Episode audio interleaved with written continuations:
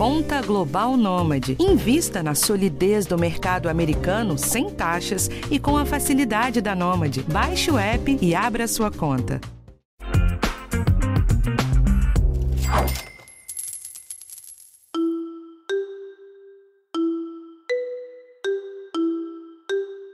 Desde que as mulheres garantiram seus primeiros direitos trabalhistas há quase nove décadas, não dá para negar que muitos avanços ocorreram. Hoje, nós estamos presentes com força no mercado de trabalho e desempenhamos diversas funções, de enfermeiras a engenheiras, de motoristas a médicas e o que mais quisermos. Mas, apesar desse avanço, há um lugar onde ainda há poucas mulheres: os cargos de liderança, principalmente aqueles de alta gerência, como diretorias e conselhos de empresas. Muitas companhias estão tentando mudar isso, mas ainda há um longo caminho a ser percorrido. E neste episódio, nós vamos falar sobre os principais desafios que as mulheres encontram para chegar e principalmente se manter nos cargos de liderança. Eu sou a Bruna Miato e esse é o podcast de educação financeira do Geão. Hoje eu converso com a Ana Paula Vitelli, que é presidente da Câmara Britânica de Comércio e Indústria no Brasil. Ela é a primeira presidente da instituição em mais de um século de história e também desenvolveu uma longa pesquisa de doutorado sobre mulheres no mercado de trabalho.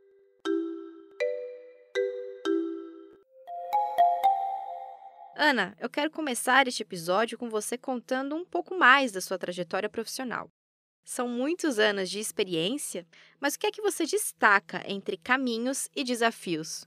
Bom, minha trajetória, ela tem dois, duas frentes importantes, minha trajetória profissional, né? Ela tem uma frente executiva e uma frente acadêmica. Eu acabei tendo uma trajetória de trabalhar na área de educação executiva e desde cedo até acabei tendo uma oportunidade de assumir uh, um cargo já de liderança aí, já lá nos meus vinte e poucos anos, é, e no momento que para mim ainda era uma experiência nova, né? Então aquele frio na barriga de quando a gente começa algo uh, absolutamente novo, do qual você não tem necessariamente experiência. É, fui direto para essa posição, não é que eu já vinha trabalhando na empresa e fui galgando, né? Por que, que eu acho importante colocar isso, Bruna? Essas oportunidades que aparecem nas nossas vidas, né? E eu estou falando especificamente das mulheres, é, elas se mostram, às vezes, muito de uma maneira muito concreta, mas que uh, podem colocar as mulheres dentro de um contexto de se acharem que elas não estão prontas para isso. E aí tende a ter uma ousadia um pouco mais, digamos, uh, não, não ter tanta ousadia, eu colocaria assim.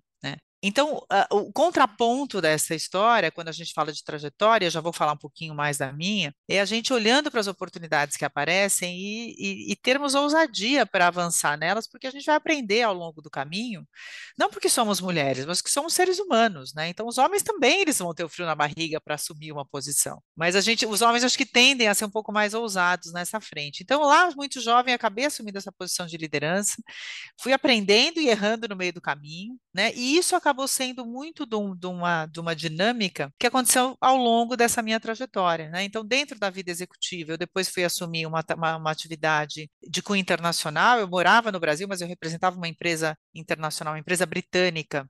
E, obviamente, por isso que eu estou à frente da Câmara Britânica também hoje, pelos meus laços com o Reino Unido de tanto tempo já mas fui assumir uma posição dessa também que exigia uma série de novas competências que eu também fui aprendendo ao longo do caminho, e isso veio galgando, né, até eu assumir mais recentemente posições aí de diretoria em empresas, e aí especificamente falando também da presidência da Câmara Britânica de Comércio desde 2020. Então, eh, eu te diria, Bruna, que nessa trajetória executiva, né, eu já falo um pouquinho da, da vertente acadêmica também, eh, acabou sendo um espaço onde muitas muitas oportunidades foram aparecendo, é claro, eu também construindo, mas estando, estando aberta a essas, a essas oportunidades, eu diria, e, e, me colocando com coragem diante delas. Eu acho que essa é uma mensagem importante quando a gente fala de, de liderança e de trajetória de carreira feminina, sabe? Porque a mulher tem que lidar com tantos desafios, e eu não, já não quero deixar alguns ganchinhos já para o restante da nossa conversa, que às vezes a gente se segura diante dessas oportunidades que aparecem. Então, requer ousadia e coragem. E, em paralelo, Bruna, acho que vale mencionar também, eu acabei perseguindo uma carreira acadêmica, Eu sou formada em administração pela, pela FGV de São Paulo e depois acabei tendo também a oportunidade, uh, por eu ter trabalhado, inclusive na própria FGV por um tempo, eu acabei fazendo mestrado lá, depois o meu doutorado, e, e isso uh, também me colocou diante de desafios que eu também tinha que superar, né, intelectuais, até falamos assim nesse sentido. Então, eu acho que eu acabei sendo exposta na minha carreira a vários momentos desafiadores, né, e que me deram muito medo, tá? Acho que a gente tem que falar disso, não tem só um lado, né, bacana, me deram medo, sim, me deram frio na barriga, e falava, será que eu vou conseguir, né, será que eu estou no lugar certo, será que isso vai ser realmente algo que eu consigo superar, mas enfim, se a gente não tenta, a gente não consegue, a gente não, não sai do outro lado, né. A Ana comentou sobre a trajetória acadêmica dela e eu vou falar agora um pouquinho mais sobre a pesquisa de doutorado. O tema foi a mulher em cargos de gerência intermediária que são aqueles cargos de liderança, mas que ainda não é uma diretoria ou um conselho. Essa pesquisa de 2012 virou um livro, chama A Mulher Invisível: Vida, Trabalho, Caminhos e Escolhas. Bom, Ana, você tem vivido e pesquisado o que é o mercado de trabalho para mulheres que buscam estar em cargos de lideranças há mais de uma década. Quais são as suas principais percepções em todo esse período? As coisas mudaram ou permanecem paradas no tempo? Dá para dizer que o Brasil evoluiu nesse aspecto de ter mulheres liderando empresas? A gente começa a ver realmente as mulheres ganhando mais espaço, principalmente nesses cargos que a gente chama de gestão, de gerência, eu diria com muito mais força nos últimos 10 anos, porque também a gente passou a falar de uma temática onde as pessoas passaram a estar mais conscientes né, dessas desigualdades, dessas diferenças. Você também passou a ter muito mais mulheres uh, indo para o mercado de trabalho de uma, não só nesses últimos 10 anos, mas eu diria nesse, né, ao longo desses últimos, das últimas décadas, e, portanto, podendo galgar algumas posições dentro, dentro das empresas. O que, que, vale a pena destacar aqui para você para pegar a sua pergunta, né? Na média gerência, quando a gente fala, ou na, né, nas, na camada mais de base das empresas, hoje muitas organizações vão ter metade homens e metade mulheres. Tá? Mulher também tem mais formação em geral, comparado aos homens, mais tempo de estudo. Então, você começa a ter um contingente de mulheres muito mais bem preparado, muito mais capacitado, ou capacitado em comparação com o que se tinha anteriormente, para estar no mercado de trabalho. Então, a gente percebe que tem hoje muito mais mulheres, de fato, trabalhando. A mão de obra hoje no Brasil, né? A população economicamente ativa no Brasil, e aí a gente está falando de um contingente muito maior de pessoas, é metade de mulheres e metade de homens. Então, a mulher, definitivamente, ela está no mercado de trabalho. No entanto, quando você começa a subir num, numa hierarquia das organizações, esses números ainda são pequenos, né? E as evoluções caminham de maneira devagar, né? É muito, o desenvolvimento é lento. Então, por exemplo, recentemente, alguns dos números que eu estava olhando, é, nos últimos anos aqui, mulheres em cargos de diretoria, a gente tinha cerca de quase 7% é, representação feminina, hoje a gente está em 12, então a gente já passou aí para um percentual de dois dígitos. E esses números, eles, eles aparecem, é, são muitas pesquisas com diferentes metodologias que faz com que esses números nem sempre sejam tão precisos, mas a mensagem principal é, a gente vem evoluindo ainda que devagar. Né?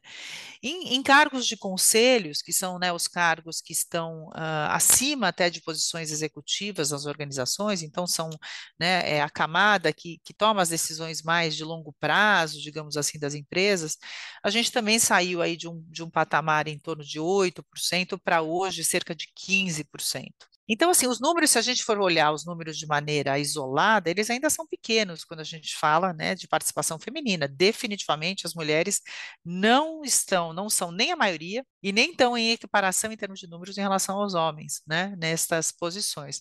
Mas a gente tem visto, sim, Bruno, uma evolução. E eu atribuo a isso, para fechar aqui a minha, o meu raciocínio com você, é, de que a gente passou a falar muito mais sobre isso, as empresas passaram a estar muito mais sensibilizadas a essas questões, e tem um elemento, Bruna, que é fundamental. Né? Quando você olha para o mercado de trabalho, se você tem um contingente de talentos, que praticamente metade deles é composto por mulheres, se você fechar o olho para isso, você está olhando só para metade né, do que você poderia trazer em termos de talentos para as empresas, e, portanto, as empresas também olharam para isso e passaram a perceber que é fundamental você uh, poder trabalhar né, com toda, todo o potencial, digamos, de mão de obra que a gente tem disponível. Tá? Então é isso, acho que tem uma evolução, ainda que ela caminha a passos lentos. Uma percepção que eu tenho, Ana, é que, embora o espaço da mulher no mercado de trabalho e nos cargos de liderança esteja crescendo, as áreas de atuação em que nós estamos inseridas continuam sendo predominantemente aquelas que envolvem as ciências humanas, o cuidado e coisas relacionadas. Você, que está bastante presente nessas discussões, também tem essa percepção? Por que é que isso ocorre?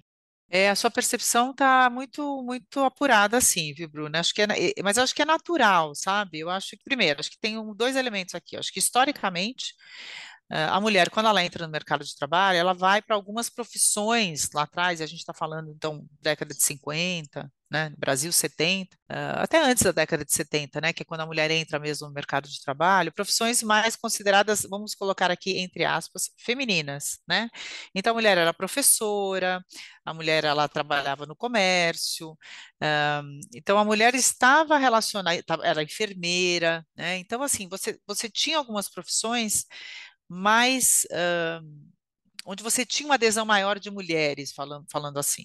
Tá? Então, isso, historicamente, algumas profissões acabaram realmente tendo um cunho mais uh, feminino, também colocando entre aspas aqui. Tá? Uh, a questão, eu acho, é que tem uma questão até de interesse, né, de temas que interessam as mulheres. Hoje você tem, por exemplo, uma série de discussões, ou movimentos, ou falas, né, onde você vê as meninas sendo inseridas nas áreas de ciências, né?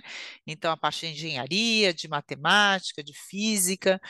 É, até dou um exemplo, a minha filha, que tem 16 anos hoje na escola, ela é uma amante da matemática, então ela criou um grupo na escola para trazer meninas para matemática, né, para mostrar, uh, despertar, na verdade, o interesse. Então, acho que a gente também tem uma questão de educação, né, que a gente recebe dos nossos pais, de um contexto até de sociedade, onde a gente direciona as meninas para gostarem ou tendem a gostar mais. Espera só um pouquinho que eu já volto para continuar o bate-papo com a Ana Paula. Bom, Ana, as mulheres estão ocupando os espaços e isso é inegável. Mas as dificuldades que enfrentamos para chegar lá e principalmente nos mantermos lá continuam muito desiguais, né? Quais são os principais desafios que ainda hoje encontramos na ascensão de carreira? Então, eu acho que tem um elemento importante aqui na, na, nesse ponto que você traz, Bruna. Talvez eu vá abrir a minha, minha resposta por ele, que é a questão da maternidade. Né? Então, quando a gente fala de trabalho e maternidade, isso ainda é um nó, sabe? Porque ainda hoje eu ouço inúmeras histórias, né, de mulheres que ou foram dispensadas quando voltaram da licença maternidade, ou que não foram contratadas porque estavam grávidas, ou tá, enfim, essa, essa questão da maternidade é um elemento que ainda pega nos dias de hoje, que já aparecia na minha pesquisa há 10 anos atrás, né? Então eu acho que assim, o fato é a mulher ela que fica, ela que gesta, né, o filho, ela que tem, ela fica grávida, depois é ela que dá a luz e ela precisa amamentar esse bebê. Então, ela tem ali uma questão uh, biológica que faz parte da trajetória da vida dela. Né? A questão é como a, a gente pode acomodar isso dentro de um espaço de carreira, Bruna, que seja é, a mulher, quando tem uma carreira de algumas décadas de trabalho, e aí a, a, maternidade, ou este período que vai exigir dela essa dedicação, é um período relativamente pequeno dentro de tudo que ela pode contribuir. Né? E, portanto, acolher este momento para as empresas é, é absolutamente importante. Então, por que, que eu estou abrindo essa questão, abrir minha resposta por essa questão? Porque a maternidade ainda pega bastante, porque a mulher acaba tendo que eh, se dedicar a diferentes papéis, né? Então ela está na empresa, mas ela tem o filho, ela tem os cuidados com a casa, que foi a, o que eu trouxe ali na minha pesquisa, que faz com que essa mulher acabe se sentindo absolutamente sobrecarregada né, angustiada, cheia de culpa, em ter que lidar, porque ao mesmo tempo que o trabalho para ela é absolutamente importante na vida dela, porque é uma fonte de independência financeira e, além de tudo e principalmente, uma fonte de realização pessoal imensa. Né? Uh, o grupo de mulheres com o qual eu conversei, elas falavam, nossa, trabalhar me faz, faz eu me sentir viva, né?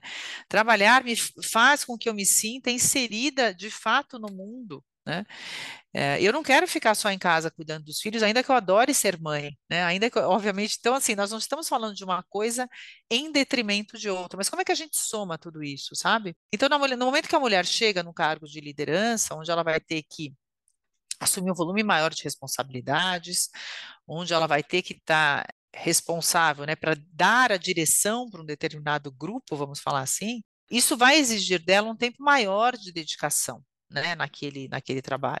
Ao mesmo tempo que ela continua acumulando outras frentes de trabalho. Então, tem uma questão de estrutura aqui, é, que eu diria, uma, uma questão estruturante, melhor falando, que faz com que isso realmente represente um desafio adicional.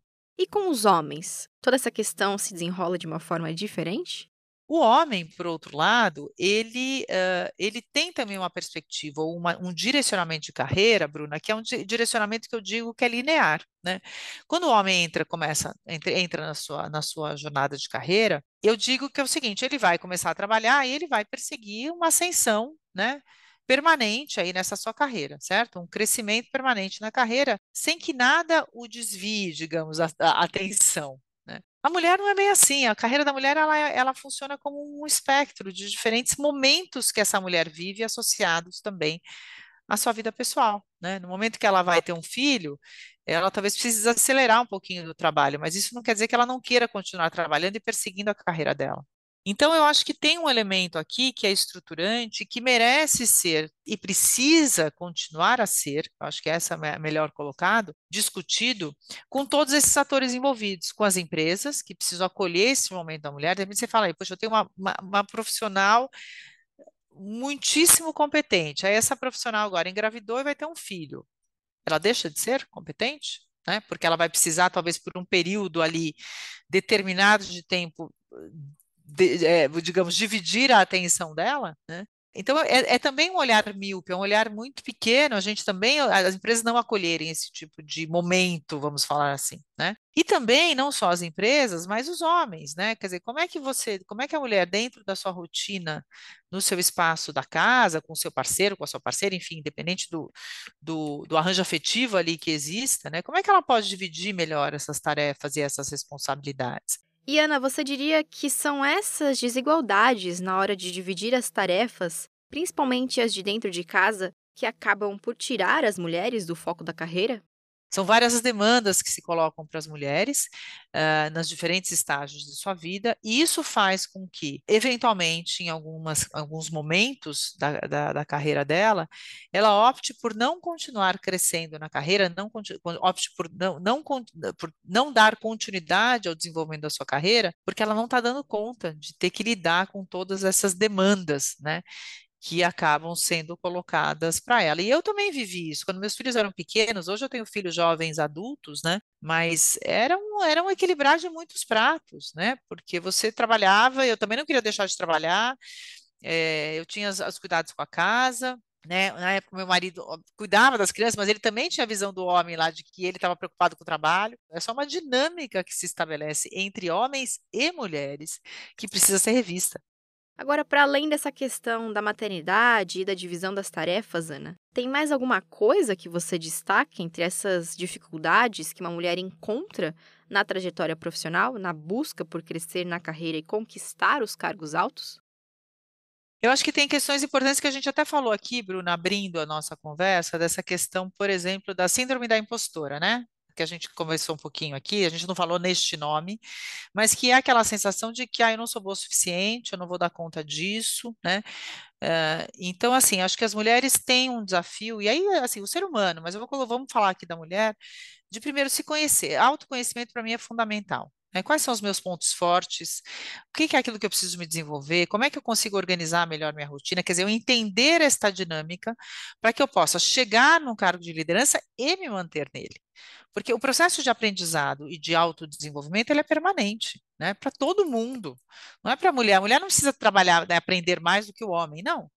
Ela talvez precise ter um esforço adicional para se inserir em espaços que tradicionalmente tem mais homens. Então ela precisa se tornar visível. Eu brinco com a ideia da, da visibilidade, né? Porque no momento que a mulher passa a estar em espaços que antes ela não estava, é, ela também muda um pouco a dinâmica daque, daquela ordem e passa a ser natural ter uma mulher ali. Né? Por isso que é importante a gente falar de ter mulheres em liderança, para que elas sirvam como espelho e inspiração para outras mulheres que, uh, que ali estão, que estão vindo, que estão vendo que aquilo é possível, que dá para ser feito. Né? Então, tem um espaço de autoconhecimento importante aqui que eu, eu diria que, uh, que é fundamental. Olha, você acabou até trazendo uma dica valiosa aqui para quem nos ouve, hein, Ana? Que é essa busca pelo autoconhecimento também dentro do nosso lado profissional, né? Que outro conselho você daria para uma mulher que precisa de ajuda para dar um impulso na carreira? Eu também trago a questão da ousadia, viu, Bruna, que não é no, nova, né, que já aparece em vários livros aí quando a gente lê as questões de liderança feminina, da mulher é, se colocar, né, vai atrás, se posicione, fale o que você está buscando, seja muito clara né, nos seus próximos passos de carreira, para que você realmente possa avançar. Eu, a gente, eu vejo também depoimentos de diferentes mulheres, de muitas delas, uh, esperando ser, o, que o reconhecimento chegue, né? sem que você se coloque ali para dizer, olha, eu tenho interesse nessa posição, eu tenho interesse em assumir esse projeto. É que como a mulher, por um lado, como a gente falou aqui, Bruna, tem tantas outras demandas, ela também se torna, fica um pouco, digamos, é, apreensiva, né, de colocar muito mais coisas nos pratinhos dela que já estão difíceis de serem equilibrados. Mas por isso, né, né? Essa questão do autoconhecimento, desse entendimento dessa dinâmica é importante, né? Então, é, as questões de desenvolvimento, né, de autoconhecimento, e de você uh, buscar estar em espaços que também requerem coragem, né? A gente fala, precisa ter coragem, vai lá e faz, e ah, eu não vou saber tudo, mas eu aprendo no caminho. E, e aí eu busco um outro elemento também que eu acho que vale muito a pena mencionar, é buscar apoio, sabe? Buscar apoio com mulheres, com homens que já percorreram aquela trajetória, que podem te uh, talvez encurtar um pouco o caminho, te mostrando já um pouco o caminho das pedras. Então, não tenha medo de pedir ajuda, né? não tenha medo de dizer não sei. Eu acho que a mulher também se coloca diante de um espaço é, é, de que ela não pode se mostrar vulnerável. Né? E hoje a gente está falando de vulnerabilidade de uma maneira muito mais ampla entre homens e mulheres. E tudo isso, tudo isso está dentro desse guarda-chuva de autoconhecimento, né, que eu também mencionei a você. Né? Estude bastante, se coloque, seja ousada, tenha coragem, né? busque apoio, porque tem espaço, sempre tem espaço, mas a gente precisa ter ousadia e coragem. Eu acho que esse é um elemento importante. Por fim, Ana, eu queria te pedir para encerrarmos este episódio com alguma mensagem sua. O que, que você quer deixar de recado para as mulheres e também para os homens que nos ouvem? Para fechar aqui a nossa, a nossa conversa, Bruna, eu tenho trabalhado bastante com esse tema do que eu estou chamando da visibilidade né, das mulheres. É, eu acho que é cada vez mais importante que as mulheres, de fato, se coloquem, em primeiro lugar, diante daquilo que elas querem sabe? Então, assim, não tenha medo de perseguir uma carreira que, é, que seja diferente, né? Não tenha medo de buscar algo novo. Eu acho que buscar esses espaços, espaços onde a mulher se coloque diante das suas escolhas, porque no fim, acima de tudo, quando a gente fala, né, de toda essa questão de trabalho e das mulheres irem ganhando espaço, é, a gente ganha, é, é, a gente falar das mulheres podendo fazer escolhas, né, mais uh, condizentes com aquilo que elas de fato estão buscando, sabe? E, portanto, se colocarem visíveis, se colocarem uh, no jogo, no campo do jogo, como, como todo mundo. Eu acho que olhar para esses elementos é um, uma questão importante. Eu tenho falado bastante dessa, dessa questão da visibilidade para que as mulheres de fato possam estar cada vez mais presentes dentro onde elas querem, onde elas quiserem estar. Eu acho que é isso.